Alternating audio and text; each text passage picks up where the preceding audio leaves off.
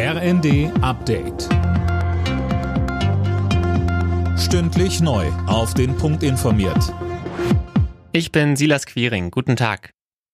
Die Ampelkoalition will Mieter bei der CO2-Abgabe entlasten und hat sich auf einen entsprechenden Gesetzentwurf geeinigt. Geplant ist, dass sich Vermieter an den Kosten beteiligen müssen. Mehr von Alena Triebold. In Zukunft soll gelten, je schlechter die Energiebilanz des Gebäudes ist, desto höher der Anteil des Vermieters. Bisher tragen Mieter die Kosten alleine und auch nach dem neuen Gesetz sollen sie mindestens 10 Prozent zahlen, selbst wenn die Fenster undicht sind und es durchs Mauerwerk pfeift.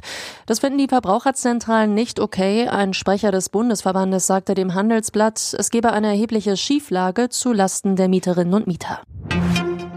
Kinderreiche Familien müssen bei der Pflegeversicherung entlastet werden. Das hat das Bundesverfassungsgericht entschieden. Die Karlsruher Richter begründen das damit, dass der Erziehungsaufwand und die damit verbundenen Kosten mit jedem Kind weiter steigen.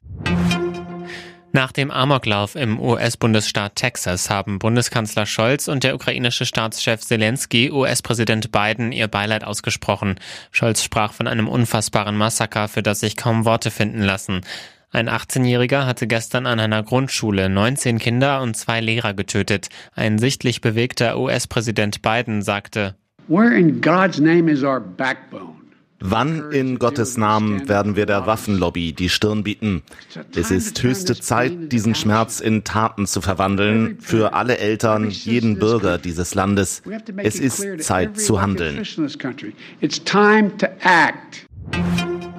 Schlechte Nachricht für Grönemeyer-Fans. Der Sänger hat seine geplante Jubiläumstour komplett abgesagt. Grund ist ein Corona-Ausbruch bei ihm selbst und in seinem Team. Bereits gekaufte Tickets können zurückgegeben werden. Alle Nachrichten auf rnd.de